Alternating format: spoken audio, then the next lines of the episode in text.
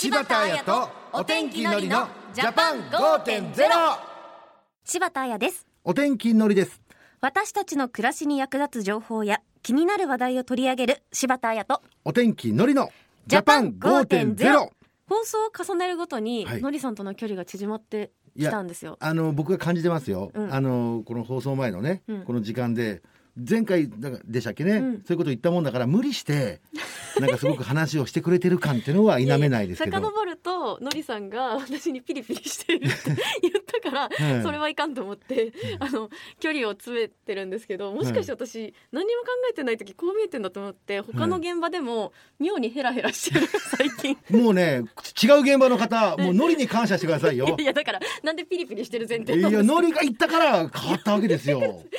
ピリピリしてる前う提じゃん。今日はもうねひどいわ。これは印象操作。柴田さんファンにはたまらない情報があるんですけどね印象操作うん柴田さん、うん柴田さんの最近の得意料理が、うん鶏そぼろ丼と親子丼両方ともこれは鳥これはいいですよ。最近何してんですかっていうね話をよくしてるんですけど、はい。のりさんはい意外か？意外でもないか、えはい。あの私が聞く限りではイクメン。当たり前ですよ。まあ虚偽情報の可能性もありますけど自己申告だからいやね僕はねご家庭のアンケート取ってないし。いやいや。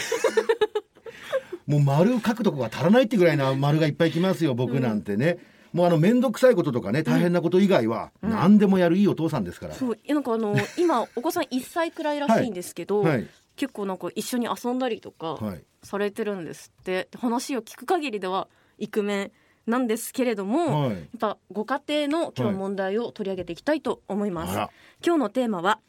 新型コロナウイルス影響下での DV ドメスティックバイオレンスについてですあらまあ今はまあやっぱりまあ家にいることがどうしても多くなるからね、うん。まあストレスはたまるってのはわかるんですけどよくないわけですよね。いやこれはね本当に著しい人権侵害うん。ではありますから本当に真剣に一緒に考えていきましょう、はい。柴田彩とお天気のりのジャパン5.0明日の暮らしをわかりやすく内閣府政府広報の提供でお送りします。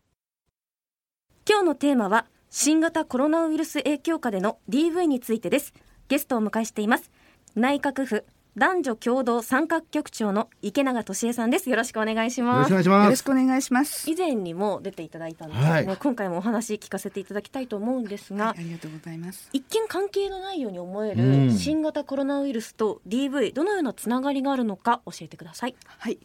外出の自粛や休業などによって生活の中でストレスがたまり、DV の増加や深刻化が世界的にも問題となっています。4月6日、国連女性機関 UN ウィメンの事務局長が声明を出しました。その一部をご紹介します。90カ国でロックダウンが行われ、40億人が自宅で避難しています。これは新型コロナウイルスから守るためですが、そのことが別の深刻な危険をもたらしています。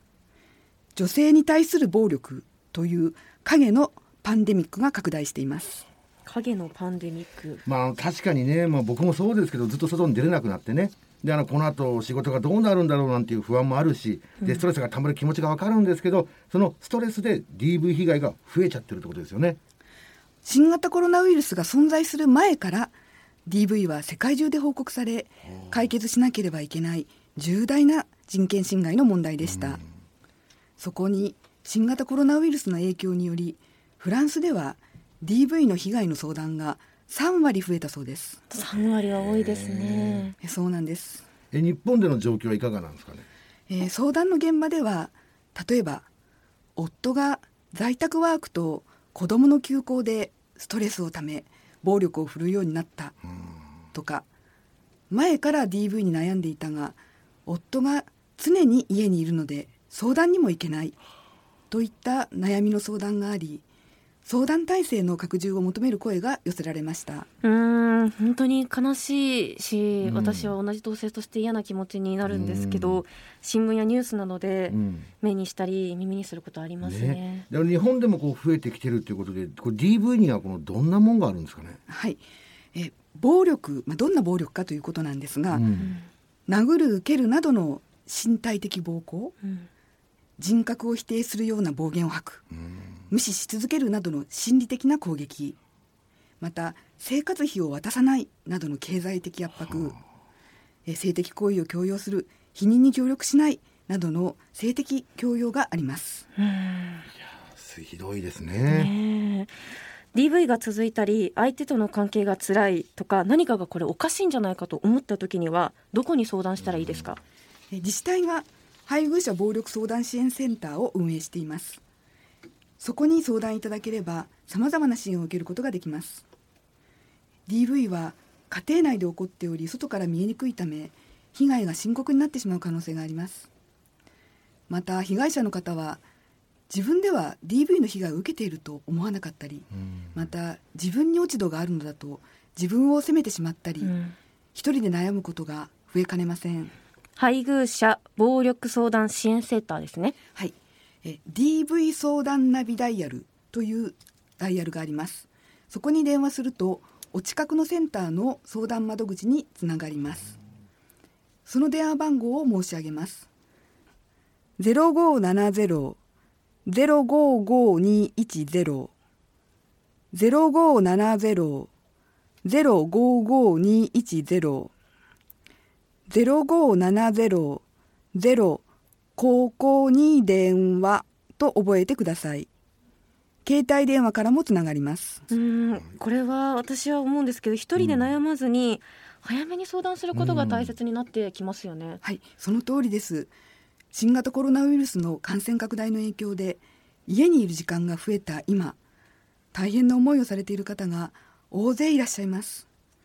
一人で悩まず、ぜひご相談ください。うんただ外出自粛の今環境下で加害者であるパートナーと同じ空間にいる時間が増えたら電話できないっていう人もいますよね、そのような環境にいらっしゃる方のため新たに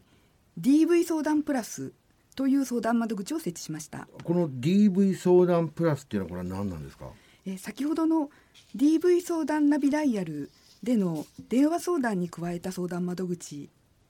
また公的機関と民間支援団体が連携して相談後の支援を拡充しています。それでえプラスなんですね、で具体的にはあのどういったものなんでしょうか？はい、24時間体制での電話相談窓口を設置しています。電話番号は0120-279-889 0120-279-889 0120つなぐ早くと覚えてください。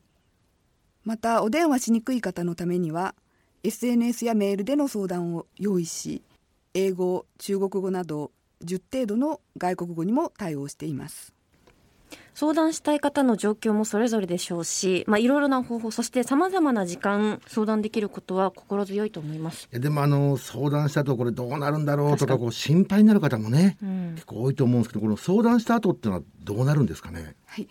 えー相談を受けた相談員。えーこの方たちは被害者支援の専門家です。相談された方が困っていることを聞き取りどのような解決方法があるか一緒に考えていきます、まあ、あの専門家の方がねこれ一緒に考えてくださるのはありがたいですよね。はい、えー相談内容によってはアドバイスだけでなく一時的に家から避難するために宿泊施設を提供する、えー病院や役所などに一人で行くのは不安という方には専門スタッフが付き添うなどさまざまな支援を行っています、えー詳しくは検索サイトで DV 相談プラスと検索してみてください。えー DV 相談プラスへは内閣府のホームページからもリンクしています。DV 相談プラスですね。ちなみにあのその相談窓口はこの被害者がこの男性の場合でもこの利用できるんですかね？はいできます。うん、男性の DV も確かにうん。あまり表には出てないですけど、それも深刻な問題ですもんね、はい。最後に池永さんからリスナーの皆さんに今日のテーマについてメッセージをお願いします。はい。ご自分が暴力を振るわれている辛いと感じていらっしゃったらお一人で悩まずご相談ください。また周りに悩んでいそうな方がいらっしゃったら相談窓口があることを教えてあげてください。DV の相談をされた方に対しては公的機関と民間支援団体が連携して切れ目ない支援に努めてまいります。電話は改めてですが DV 相談ナビダイヤル0570 05520 24時間電話相談は0120-279-889です。SNS やメールでの相談は DV 相談プラスで検索してください。今日は内閣府男女共同参画局長池永俊恵さんをお迎えしました。池永さんありがとうございました。ありがとうございました柴田彩とお天気のりのジャパン5.0今日は新型コロナウイルス影響下での DV についてというテーマでお送りしました。はい。のりさんいかがでした？いやなんかもう辛いですね、うん。聞いてるだけで。なんでこう自分が好きになった人でね。で自分と一緒にいてくれる人に対してそんな暴力をって思うんですけども、うーん。僕はあのあんまりこういうこと言わないんですけどこのね一日一回絶対にうん。奥さんと子供を笑わせるって決めてるんですよね、なるほど。ええ。だからもうそれってね多分結局あの相手が嬉しいっていうか自分が楽しいんですよね、うんうん。結構そういうのをやってなんか僕はまあ楽しんで生活してますけどね、うーん。あの大切なパートナーかもしれないですしもしかしたら普段は優しいしそんな人じゃないと思うのかもしれないけど、いくら誰かが大切でもそれによって自分の扱いが私は粗雑になってはいけないと思います。あんまりこう家庭のこととか特に他人に相談しないっていうのがまだ日本ではあるのかもうんしれないですしあとは結構子供がいたとしたら子供のためにって思う方もいるかもしれないけど、子供の身になって考えてみたらおそらくその環境下にいる子も辛いし地獄だと思います、本当に簡単には言えないんですけど耐えてしまう勇気があるんだったら相談してその生活から抜け出す勇気を持ってほしいなと私は思いました、はい。次回は自動運転の注意点というテーマでお送りします。自動運転に関心のある方ぜひ聞いてください。ここまでは柴田彩とお天気のりのジャパン5.0また来週。柴田彩とお天気のりのジャパン5.0明日の暮らしをわかりやすく内閣府政府広報の提供でお送りします